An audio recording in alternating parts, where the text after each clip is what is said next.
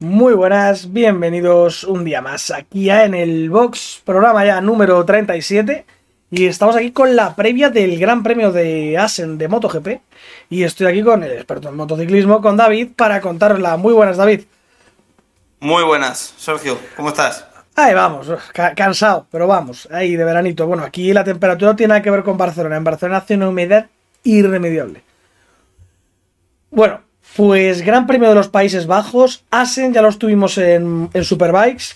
Un circuito muy, para mí, complicado de adelantar. ¿no? David, no sé si en MotoGP cambia un poco cambia la historia, pero en Superbikes se hacía complicado adelantar. No sé si aquí en su MotoGP pasa algo parecido. A ver, es que eh, si, por ejemplo, Asen corres en Fórmula 1, sería un Mónaco, yo creo, de la vida. Si es verdad que en MotoGP siempre hablamos, por ejemplo, Montmeló, eh, MotoGP adelanta bien, Fórmula 1 no.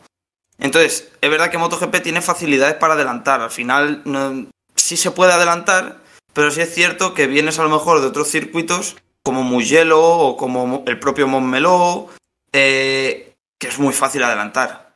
Sin embargo, venimos de Alemania, circuito complicado de adelantar, y ahora llegamos a Asen, que es otro sitio, pues quitando la curva 1. Eh, ahora mismo, así de memoria, no me sé el número de la curva, pero en torno a la curva 8 me parece que es. También hay otro punto fácil de adelantamiento. Tienes dos, tres puntos que es fácil adelantar, entre comillas, cuando tienes un poquito más de ritmo. Eh, pero sí, circuito clásico y circuito muy Yamaha, en principio. Vale, y bueno, vamos a empezar con el repaso de actualidad, porque, bueno, primero de todo decir que la operación de Pedro Acosta, que se había roto el fémur, había tenido una fractura en el fémur, como al ser limpia, pues ha sido un éxito y parece que va a ir bien y va a empezar ya con la recuperación y a priori para la próxima carrera estará. Eh, David, ¿qué te parece esto? Bueno, que se, ha roto haciendo motocross, pues a ver, es que tienen que entrenan así, es que no hay más, es lo que puede pasar. Efectivamente. Y he leído muchas, muchas declaraciones de gente, a ver, de gente, de aficionados sobre todo, diciendo que a lo mejor se tenían que plantear, ¿no? El, el poner alguna cláusula de entrenar motocross. Por ejemplo, a los futbolistas, eh, es conocido, ¿no? Que, que en los contratos hay veces que te ponen una cláusula de, oye, pues no puedes hacer esquí, por ejemplo, durante una temporada. Eh, no puedes ir a un Sí, a los pilotos, sí es verdad que se-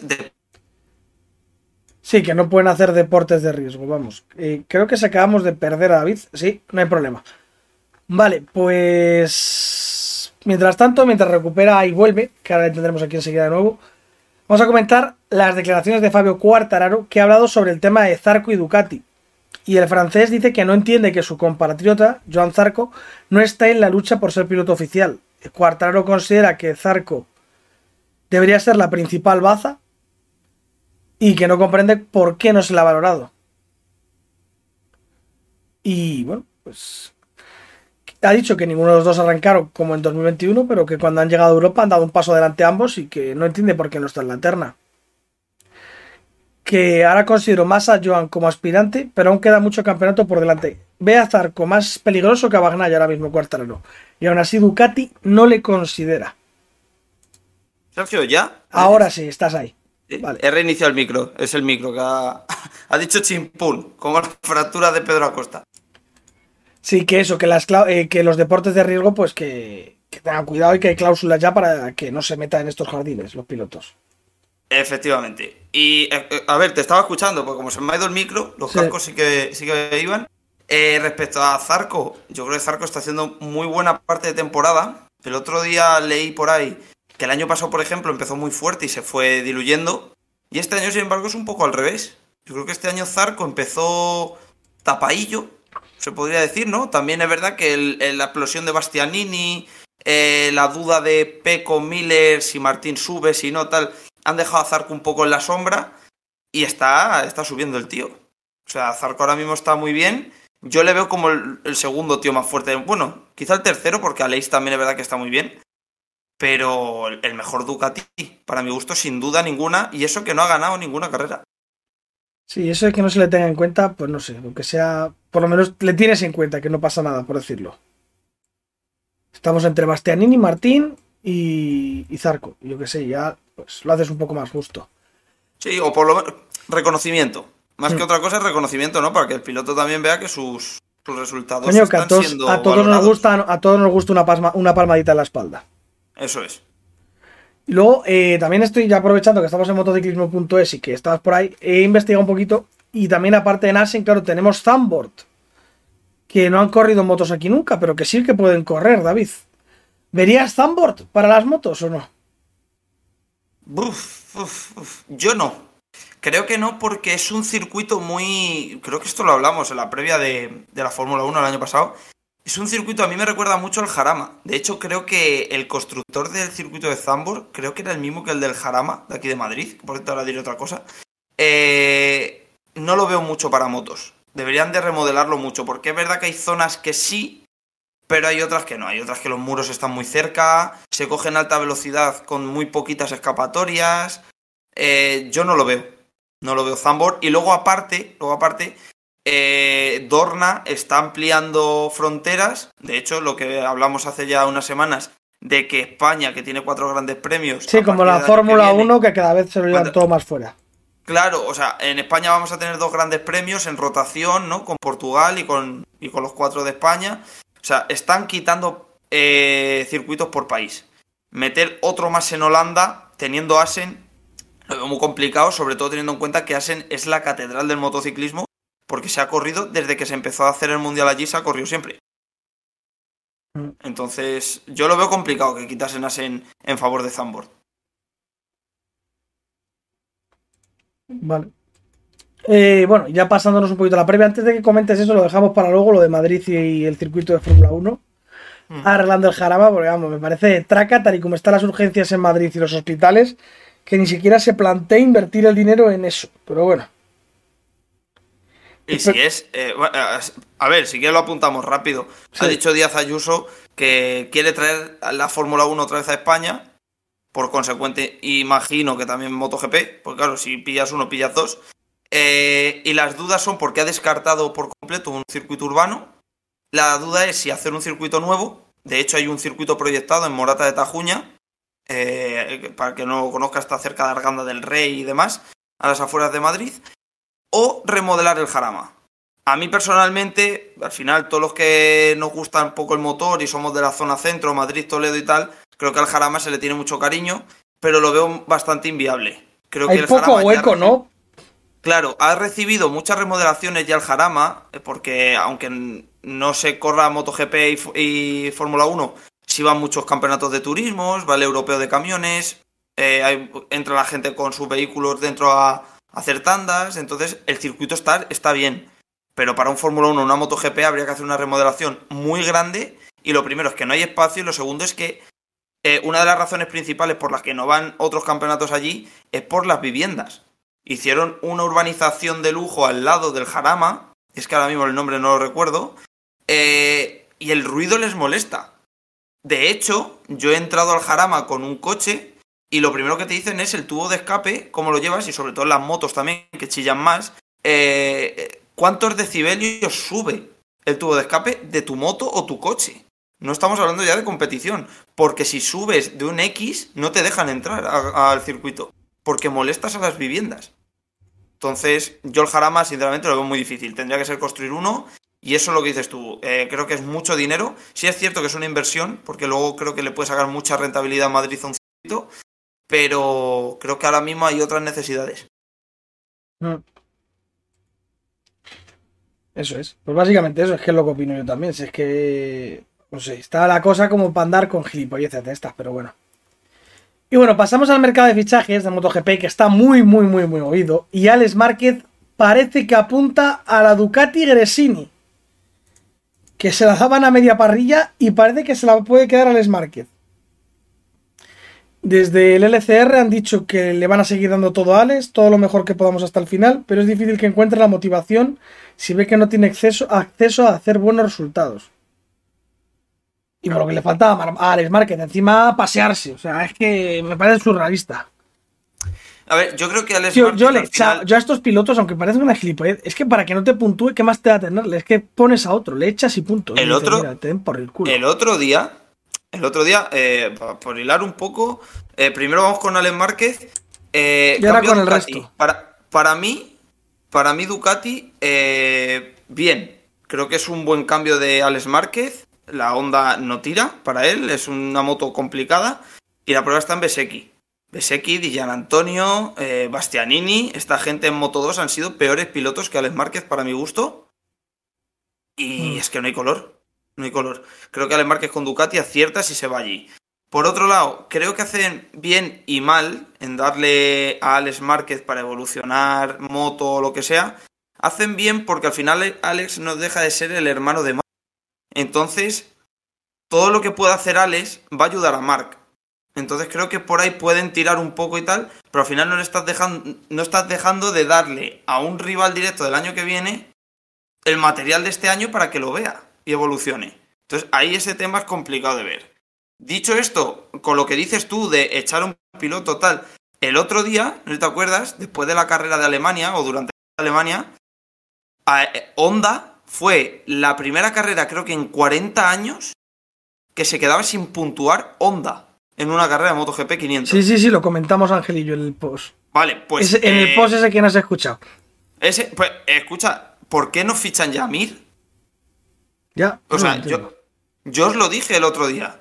Mir ahora mismo está en una, situa- en una situación, eh, llamémoslo en un pozo sin salida, porque la Suzuki no va a evolucionar más, la moto es la que es, se van del mundial y se supone que está atado con HRC. Pues yo soy HRC y hablo con Suzuki. Oye, para que esté Mir encima de la moto, ya que te vas a ir y te dan igual los resultados, ¿qué más te da subir a Gintoli, que es el piloto de pruebas? Sube a Gintoli y dame a Mir. ¿Qué te tengo que dar una compensación económica? Te la doy, toma, pum. Y le cojo a Bradel y le digo, Bradel, a tu casa. Eres probador. Y le doy la moto de Mark a Mir. Cuando vuelva Mark, pues habla con Mir. Oye, vas a estar haciendo test eh, y ya está. Yo creo que Mir te lo va a aceptar. Porque a Mir, el tiempo que está perdiendo ahora mismo en Suzuki, le dices que va a correr seis carreras con Honda y dice ahora mismo, me sirven de aprendizaje, me sirven para entender la moto y me sirven para ver cómo va a ser la moto el año que viene. Y ya no voy de nuevas. Creo que ganarían todos. No entiendo por qué no hacen esto, pero ya no solo este equipo, yo creo que un poco todos, ¿no? Un poco lo que hizo Viñales con Yamaha el año pasado. Se rompe el contrato aquí, pues me voy a Aprilia. Y ya este año no empiezo de nuevas. El Pues un tema poco así, ¿no? es dónde Pero- los, dónde los colocas, porque Paul parece que a KTM, que no se sabe del todo. Porque Sí, ahora con. sí, al. Por eso. Y la Gresinis, a ver quién se las queda, porque la Gresini que llevaría Alex Márquez, ¿cuál sería? ¿La de Bastianini? Claro, la de Bastianini, de compañero de Dillan Antonio. Y Bastianini o subir al Tech Troa, si sube No, Jorge al, al Martín. Pramac. Al Pramac, perdón, o al, es. o al a Ducati oficial. Eso es. Lo que es que también está el rumor este de que Mir a lo mejor no va a Honda y va a Ducati. Claro, es que como vaya Ducati, ¿a quién echas? Es que si Mir. El a compañero es Dillan Antonio, ¿no? Ah, Dillan Antonio. Eh, o sea, no. eh, Mir, si va a Ducati, va a ser de compañero de Bagnaya. Por Ducati eso digo, por eso digo. Que se Y queda luego- Jorge Martín y Zarco en el. No, no, no, no, no. Yo creo que si ese movimiento acaba, acaba saliendo, Martín saldría de Ducati, yo creo, de camino a Honda. A la oficial. Sí. Y Bastianini subiría de compañero de Zarco. Mm, Me cuadra. Me esto- cuadra, sinceramente, si ahora mismo el que tiene que empezar el juego de la silla es Mir, porque al final Mir no deja de ser un campeón del mundo, que solo tiene una victoria, sí, pero bueno, campeón del mundo. Eh, se supone que es el piloto eh, más, val- más valioso, llamémoslo así, ¿no? En el mercado. Es un inútil. Sí. Eh, Si tiene oferta de Ducati y de Honda encima de la mesa, yo me vas a perdonar. Yo me voy a No- Ducati no- hoy, no mañana y pasado, duda. vamos. Eso es, o sea, yo no tendría duda. Entonces, ¿qué pasa? Que ahí, si Mir al final se decantase por Ducati, que tampoco sabemos si tiene oferta o no, eh, en Ducati alguno va a salir fuera. Y tiene todas las papeletas que yo creo que va a ser Jorge Martín. Y parece que también y Nakajima, o Nakagami, Nakajima no, Nakagami, sería el, pasaría a piloto probador, porque van a sustituir a todos. O sea, se cargan también a Nakagami. La pregunta es quién sube ahí. Ogura. Ogura. Y, y sinceramente, Sergio, ¿tú ves a Ogura preparado para subir a MotoGP? Yo no le veo mejor que Nakagami. Es que, es que Nakagami cuando sube a MotoGP era igual que Ogura. Es que era lo mismo. Creo que ganó una carrera o dos. A ver, hecho, y si se quedan sin, Asia. japoneses, no creo que Honda quiera que se vaya a quedar. No será la primera vez que está, no, no es la primera vez que está sin japonés, ha estado muchos años sin japoneses, Ya, pero, pero me olería raro. ¿Sabes cuál es la cosa? Que estando en la oportunidad, porque cuando ha estado sin japoneses es porque no los ha habido. Sí, porque Oyama no está. Oyama estuvo algún año de ahí en alguna semioficial tal, luego de sustituto, pruebas tal, y al final fuera. Claro, si es que no hay Eh, La cosa es que tienes ahí la oportunidad de estar o bien mantener a Nakagami o bien subir a Ogura. Entonces, O a Chantra, ¿no? eso- Pero sí, pero sería Chantra Ogura. no es japonés, es tailandés. Ya, ya, por eso, pero cuadra. Entonces, Está pero sí, es de la academia. Es de la casa. Veremos a ver cómo escapan en onda, pero vamos, sin duda, papeleta gorda, porque la moto es un truño. Es, un, co- es una mierda, no sé a quién le van a No eso. tienes, no tienes a tu estrella, que por cierto, hablando de Márquez, ha subido hoy un este, una noticia de que la evolución de la lesión va muy bien. Por lo visto no tiene dolor y al no tener dolor le permite eh, tener mucha movilidad. Es decir, no tiene que estar sentado en un sofá sin moverse. Él puede seguir entrenando otras partes del cuerpo y tal. Y puede, por ejemplo, tan- la tontería más grande que es salir a pasear con los perros. Ya solo con eso mantienes una actividad y, y por lo visto tiene pinta de que marque la lesión va a evolucionar muy Sí, y por otro lado tenemos a las KTMs, a Raúl y a Remy. Remy parece que vais a Superbikes. Yo sinceramente, Pues yo creo que se va a quedar, fíjate. ¿Tú crees que Yo Remy se se queda en el. Yo creo que sí. Y Raúl yo creo que le bajan a Moto 2 y para subir al- a las supuestas Yamahas que habrá en 2024. Sí. Pero ahora vamos a hacer una a- aquí, a ver dónde pones tú a Raúl. De compañero de Cuartararo en dos años.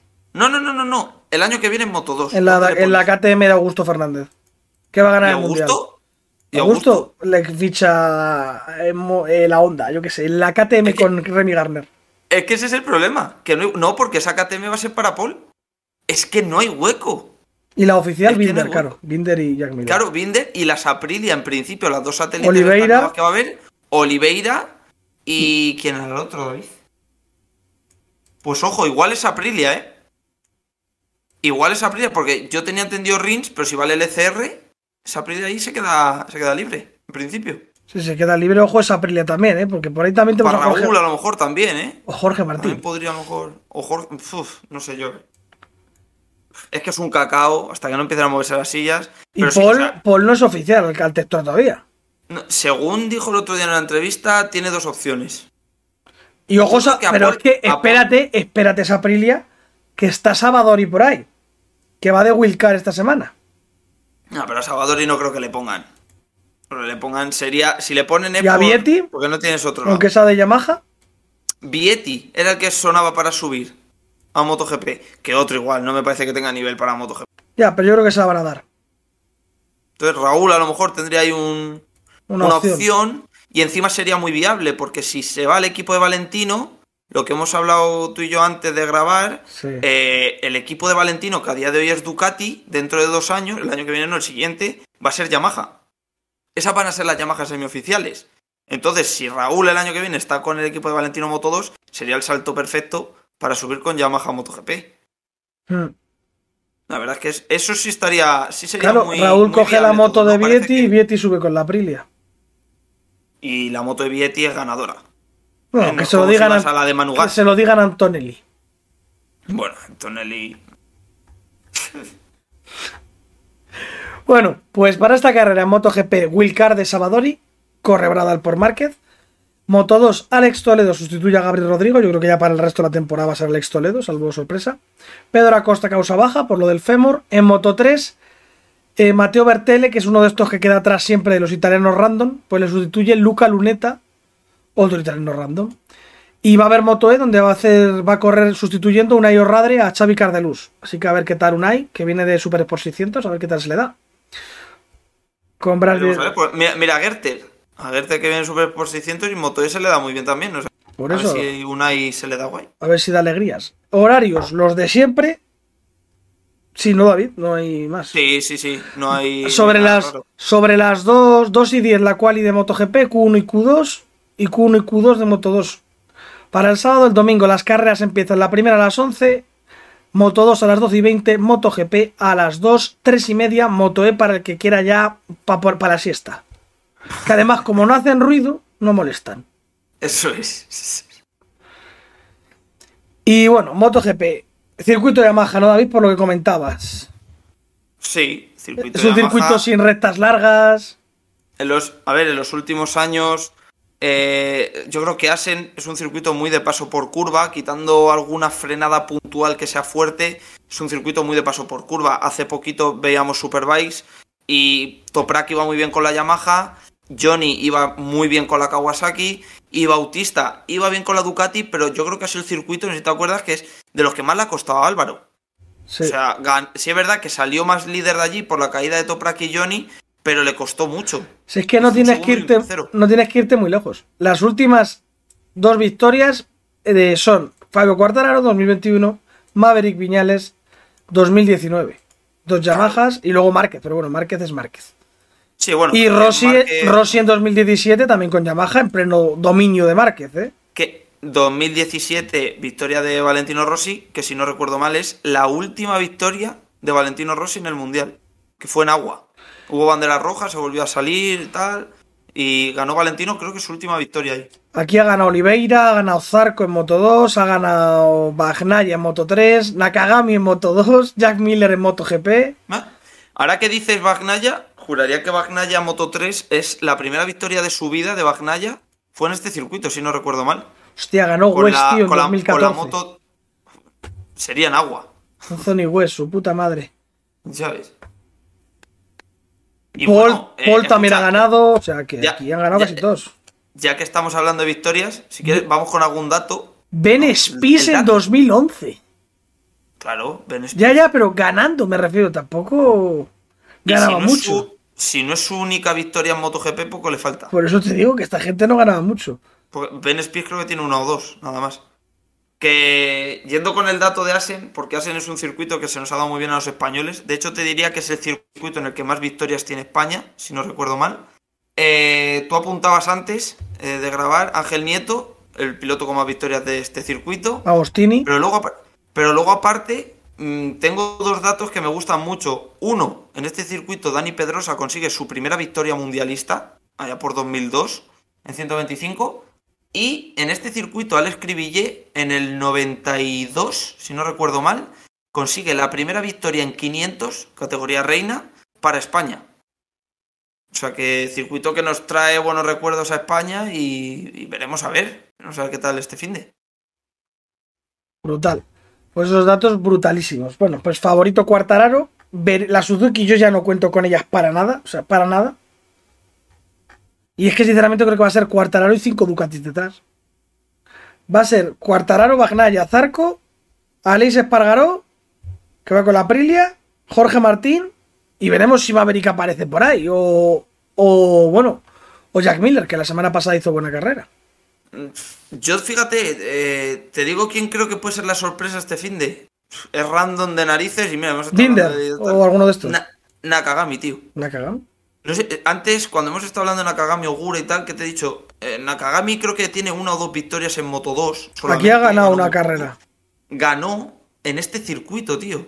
O sea, Nakagami va bien aquí. Yo ¿Sabes sé. también quién ganó? Morbidelli.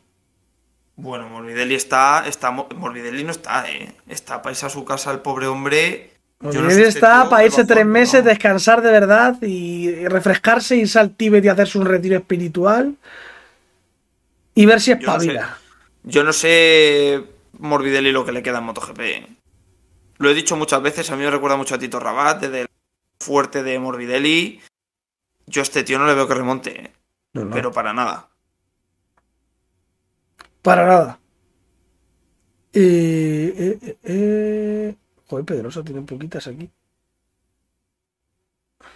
Mira, aquí ha ganado Alex Barros. Por ejemplo. Eh, vale, pues eso. Al final, Morbidelli entonces no crees que ni un mínimo asomo. En este circuito. Sí. Es que es muy random, tío. Es que eh, venimos de circuitos que son muy a favor de Yamaha y verle al fondo. Sí, sí, sí. Y lleva la moto de Cuartararo, ¿eh? Y recordemos que Morbidelli en 2020, de compañero de Cuartararo, fue subcampeón del mundo. Que no le quitó el mundial a Mir porque no había una carrera más. Porque acabó a 5 o 6 puntos. No, es que O sea, esto es. Y creo que ganó tres carreras ese año, Morbidelli. o sea, Es una pena. A ver si esta semana sube un poco el nivel, porque es que Cuartararo se está paseando. Yo no lo entiendo. No entiendo qué le pasa. O sea, y Bagnaya, tío, es que. Va pasado, es que Bagnaya va nervioso, va pasado, pasado, pasado, todo el fin de semana. Sí. No sé. Le falta experiencia, le falta, yo qué sé, le falta mucho. O sea, las Ducatis decepcionantes. Porque que se le escape este mundial a Ducati es una vergüenza. No, este y unos cuantos más. Sí, sí. Ducati lleva siendo la mejor moto bastante tiempo. Es verdad que vale, has, topado con el mejor Márquez y, Y el ahora mejor estás topando con un, con un buen cuartararo. Pero muy que flojo. falta. eh, hace poco que lo, lo leímos por ahí. eh, Honda es una moto que no vale para nada. Pero tiene un piloto que le saca el, el 300% a la moto. Es que me hace Yamaha- mucha gracia eso de que Yamaha la una onda moto está hecha para Mark. Digo, ¿perdona? No, no. Es que Mark Este- le tiras una scooter y te compite. Eso es, eso es. Al final hace mucho el piloto. La Yamaha igual, la Yamaha es un bodrio de moto. Es que esto no es, que esto no es. Fórmula 1, ¿eh? Aquí en las Claro. motos hay que pilotarla. Es que solo tenéis que ver el mundial de Superbikes, que van Bautista, Rey y Toprak sacándole 5 segundos o 10 cada carrera a sus compañeros. Se notan mucho las manos aquí. Aquí, aquí, aquí pilotan. Aquí sí que el piloto gana el piloto. Ya ves. Y bueno, en Moto 2, David, quiero, ya lo dije el otro día, que yo avisé a principio de año que para mí era el máximo favorito. Augusto Fernández, para mí campeonísimo de Moto 2, ¿eh? O sea, va a sobrar el tío. Sí. Tiene. A ver, también es verdad que no tenemos que sobrereaccionar a estas últimas carreras. Lleva tres podios en cuatro grandes premios. Muy bien, a gusto. Pero tampoco hay que. Eh, porque a Vietti ya le dábamos campeón después de las tres, cuatro primeras carreras. O sea, ¿tú No crees que, es un poco random esto, no? Que es como circuitos que a los que se les da bien, ahí van muy bien. Pero luego, No, hay que, hay que demostrar que estás en forma. Hay que demostrar un poco, por ejemplo, el año pasado Remy y Raúl, pues estaban todo el rato en el podio. Si no estaban es porque se iban al suelo, pero siempre estaban ahí. sí, Aaron Eh, Canet, por ejemplo, el otro día noveno a 15 segundos, tío. Claro, Izan Guevara en Moto 3 está en un estado de forma muy, muy sólido. Entonces, Augusto, si aguanta esta carrera, por ejemplo, que a Augusto este circuito se le da muy bien, si este circuito llega, gana la carrera, pega un golpe en la mesa, y no te digo que se vaya líder del Mundial verano, pero casi, y estás ahí, ojo Augusto, ¿sabes? Que demuestre la consistencia, pero no sé, yo ahora mismo le veo muy bien. Yo también le ponía de los favoritos al principio, y, ahora está saliendo el gusto que queríamos ver, joder, y, y es que se los está merendando ahora mismo. Es que es así. Y nada, es que no se ve reacción de los demás. A ver, Fermín, que el otro día estuvo muy bien. A ver si repite, que hay ganas de verla ahí arriba peleando. Y luego en Moto 3, pues Foya ganó aquí el año pasado. Vamos a ver, porque Foya. Es que veo muy fuerte a, Ethan, a Ethan. A Guevara, no sé si te acuerdas, es el nombre. este, este gran premio pasado que decía Ricard Juve, porque a ver, Ricard Juve, aparte de ser comentarista aquí en Dazón, trabaja para Leopard en, en el FIMCEP. Entonces tiene mucha relación y tal, y luego aparte, pues eso, el FIMCEP lo sigue mucho. ¿Qué pasa? Que el European Talent Cup y el, y el CEP, pues él entiende más que otros. Al final él vive ese, ese campeonato. Y decía que Izan Guevara, el Izan que está viendo ahora, le recordaba que él, al campeón del European Talent Cup, que sube al, al Moto 3, lo gana a la primera y se va al Mundial de, de Moto 3, ya al Mundial Mundial. ¿Qué pasa? Que el año pasado le eclipsó mucho Pedro Acosta, pero Izan Guevara es un grandísimo piloto. A mí me recuerda a Jorge Lorenzo muchísimo, tío. Muchísimo. Es que hasta en las entrevistas se le ve un poco... No sé si pasota, no sé si un poco prepotente, no sé, pero le veo con ese, esa actitud que he hecho de menos en, en las motos. Porque ahora, como dices tú mucho, Sergio, hay mucho buenismo. Mm. Hay mucho quedar bien, mucho jijijaja, mucha sonrisita, mucho tal. Pero ya no hay estos piques, estos malos rollos entre comillas, ¿no? Estos lances que terminaba la carrera y se miraban mal en el parque cerrado porque tú me habías tocado en esta curva y yo te había echado en esta. Y Esos piques ya no los hay. Y creo que Izan Guevara es un piloto que nos puede dar un poco de eso. Me recuerda mucho a Lorenzo y este año está... Yo creo que a Sergio García se lo va a comer con patatas. Sí, esa sensación también la tengo yo. Luego vamos a ver si Alberto Zurra, ya mejor, más recuperado, puntúa. Grande Alberto Surra. Y por cierto, desde aquí a nuestro colega Swinsi de motociclismo.es, que pone siempre, cuando la gente critica a Ana Carrasco, pone ¿cuántos mundiales tienes tú? Decirle que la gente no critica que Ana Carrasco no haya ganado un mundial y que fuese muy buena. Lo que critica es que ahora no lo es. Que llega ¿Puedo un decir, minuto. una, ¿puedo, puedo decir una cosa? Y no lo ha sido nunca. Pero es que llega un minuto del, del siguiente. Es que no puede ser. Es que no, no es sostenible. Es como. Yo- Es como. Te pongo a, a Bullo. Coño, Claro. Bullo era muy bueno. Pero Bullo está hecho una mierda. Le pones en primer y le meten 35 por partido. Claro. Que es, que es que ha sido campeón. Claro que ha sido campeón, pero coño. Eh, o sea, a algunos les ciega, tío. A algunos les ciega. que sí, que es mujer, que apoya muchas mierdas, que sí, que no, que es una inútil. Ya está. Escúchame, es mucho más fácil que todo esto, tío. Es que no entiendo que se ¿Tú qué- critique a Morbidelli, tío, porque se le critica Mira. un huevo y a Ana Carrasco no se le puede decir nada. Escúchame. Que Morbidelli también es campeón, me cago en Dios. Te digo lo que haría yo y, y campeón. Que De verdad, de verdad, de algo mundial de verdad. Morbidelli vale 15 veces el de, el de Ana Carrasco. Pero bueno. Eh, yo, sinceramente, lo que haría con Ana Carrasco sería quitarla la moto. Eso es lo primero. Porque, porque, porque no tiene nivel. Y el carnet de conducir por si acaso. Que sí, que se le lesionó la espalda, que estaba jodida la espalda. Vale, pues eh, si yo mañana me parto un brazo, pues no voy a ir a jugar al baloncesto. No ¿Me sé. explico? Pues, chicos, si, si tienes unas limitaciones ahora o no tienes el nivel, no te estamos diciendo que seas una inútil, que seas una mala, que seas una. Es que no vales, persona, es que ya está. Es como. Claro, te falta una nivel. pierna, coño, pues para correr la maratón lo llevas Tú jodido. te, tú te vas a un concesionario y Pepito Pérez, que es padre de familia y tiene que dar de comer a sus dos hijos, si no llega a objetivos en ventas tres meses seguidos, Pepito Pérez está en la puta calle. Y esto es así.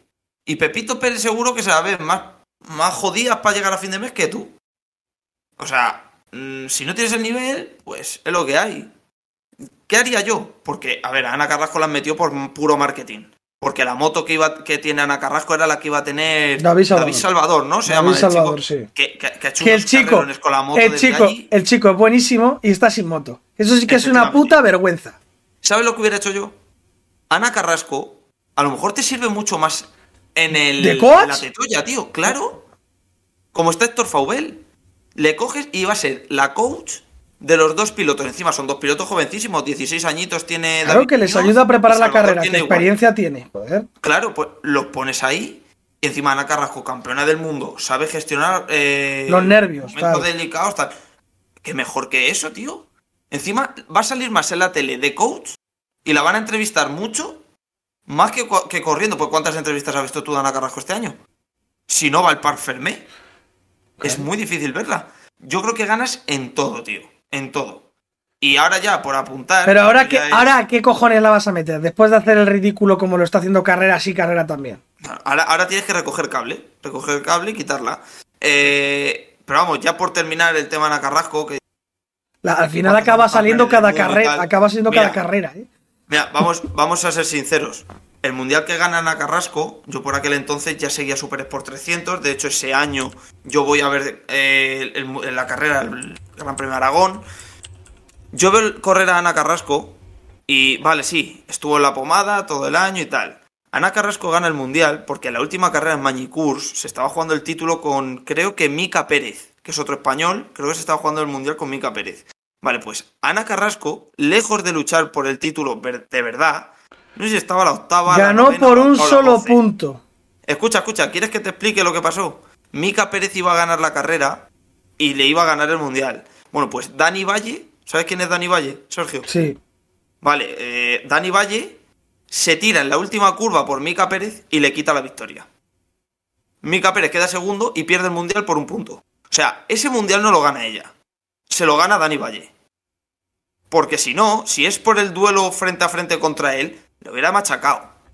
Y luego, aparte de todo eso, ese año ella lleva una Kawasaki y es por lo que gana. Porque Kawasaki iba cheta.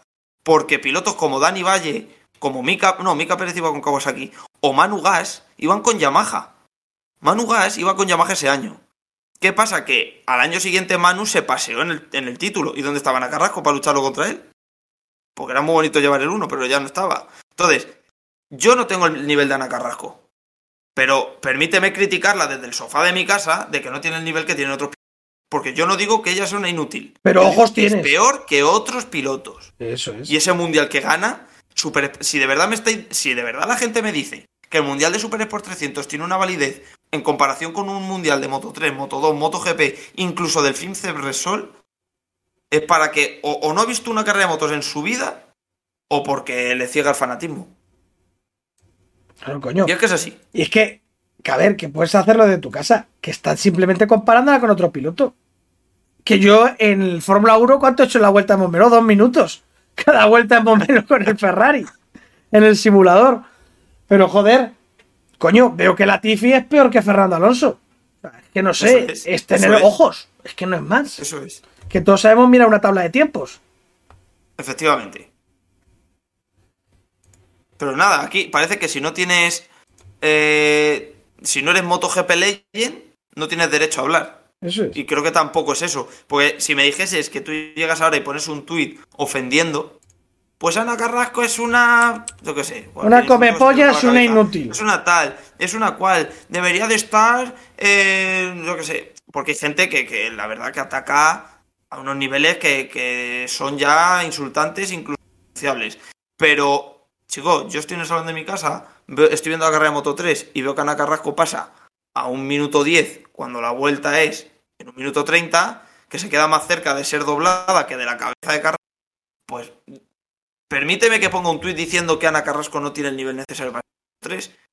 Creo que no hay que ser ingeniero de motociclismo para saber eso. O sea, creo que lo sabemos todos. Mm. Pues eso, es que no sé, increíble. Eh, Pasamos a las, a las predicciones. Vale. Va, pues voy a empezar yo, para tocar la polla. Va a ganar Cuartararo. Te voy a copiar. Va a ganar Cuartararo. Segundo va a ser Zarco. Tercero, Bagnaya. Uf, no me está gustando. Es que no voy a Zarco segundo. Es que no voy a hacer. Si está Bagnaya, no, no gana Zarco. Si pongo a Zarco segundo, tengo que tirar a Bagnaya. Y Bagnaya no se va a caer porque va dos carreras cayéndose. Tiene que acabar. Cuartararo primero. Segundo, Bagnaya. Tercero, Zarco. Cuarto, Aleix. Quinto. Es que no voy a meter a Jorge Martín, no me sale de los cojones. Bastianini, por ejemplo. Maverick Viñales, quinto. Bastianini, Muy dice el otro, el hijo de puta de Bastianini. Si no pasa del décimo, el cabrón. Saco, Pues- saco pulgas.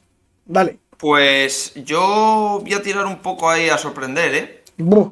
Yo me lo voy a jugar. Nakagami, ahora A metes ver, a Nakagami. Lo, lo normal, lo normal es que ganase Fabio. Ya lo digo desde aquí, pero no lo voy a poner. No voy a copiar a Sergio, voy a regalar dos puntos. Eh, voy a poner victoria, ojo, eh, agárrate, de Viñales. Buh. Segundo, voy a poner a Fabio. Ya no le pongo primero. Tercero. Bueno, vamos a poner a Martín, que viene en buena dinámica. Tercero, Martín. Cuarto. Pongo una Suzuki, me la juego. Sale huevos. Ah, cuarto, Peco. A por saco. Y quinto. Es que son todos muy malos, tío. Es A que mí. no sabes a quién poner, tío. Es súper random. A Miller, más por culo. Pero es que son todos malísimos, tío. Eh, escucha, ojo, no voy a poner en la porra a Nakagami, pero yo creo que va a hacer buena carrera. Ahora dicho esto la primera curva, catapum. Pero, pero yo creo que Nakagami lo va a hacer bien este fin de. No sé por qué me da. Sí. Por cierto, Jorge Martín. He pasado una mala semana en general, por si que no me he fijado, no te escucho si lo has metido. He pasado una mala semana en general y voy a sufrir porque es un circuito de derechas, pero bueno, hay que pelear. Le he metido tercero. Pues, pues ahí lo tienes.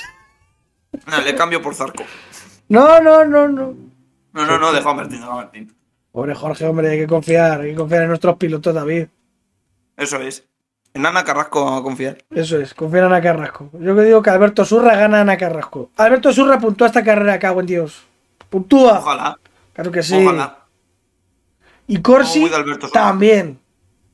Nah. Corsi, Corsi no. Corsi no. Y a ver Antonelli. Madre mía, Antonelli, por Dios. Es que dices de Ana Carrasco, pero cojo a Antonelli también, ¿eh? Madre mía. Cara de Cristóbal Soria diciendo, mmm, los coditos, Casemiro. Yo de todas maneras, tío, yo, sinceramente, yo en, en motociclismo, cada- cuando se ficha un piloto, debería de existir una ley en la que existiera una cláusula. Es decir, por ejemplo, fichas por el equipo de Por objetivos, debería ser por Claro. objetivos. Augusto y Pedro Acosta. Vale. ¿Este equipo de qué viene? De quedar primero y segundo. Y de ganar mm, cinco carreras cada piloto. Por ponerte un ejemplo, que creo que Raúl ganó siete, me parece. Pero bueno. Vale, pues le vas a poner un objetivo. Augusto, ¿cuántos años llevas en el Mundial? Pues llevo cuatro. Vale, pues mínimo tienes que ganar cuatro carreras. O sea, si llevas cuatro años y vas a coger una moto que el año pasado Acosta, vale, eres, rookie. Raúl también era rookie, tienes que ganar tres. Yo pondré unas cláusulas. Que si no se cumplen, el equipo puede decidir si largarle o no largarle. Pues a ver, puedes, puede ocurrir cualquier lesión, cualquier problema, o incluso que no han ganado por circunstancias ajenas a ellos y tal, y el equipo pues no le quiere echar. Pero que si le quisiera echar, pudiese.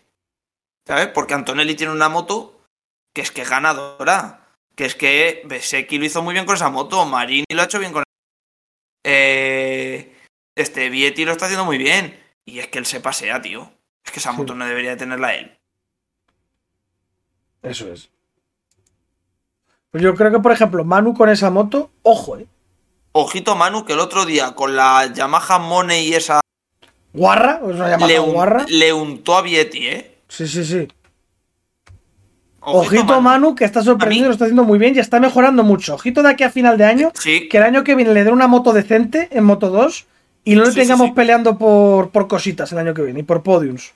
sí, sí, sí, sí. A mí, a mí Manu, la verdad es que me está convenciendo mucho. Y fíjate que te acuerdas que lo hablamos en Que verano. no teníamos perspectiva muy buena.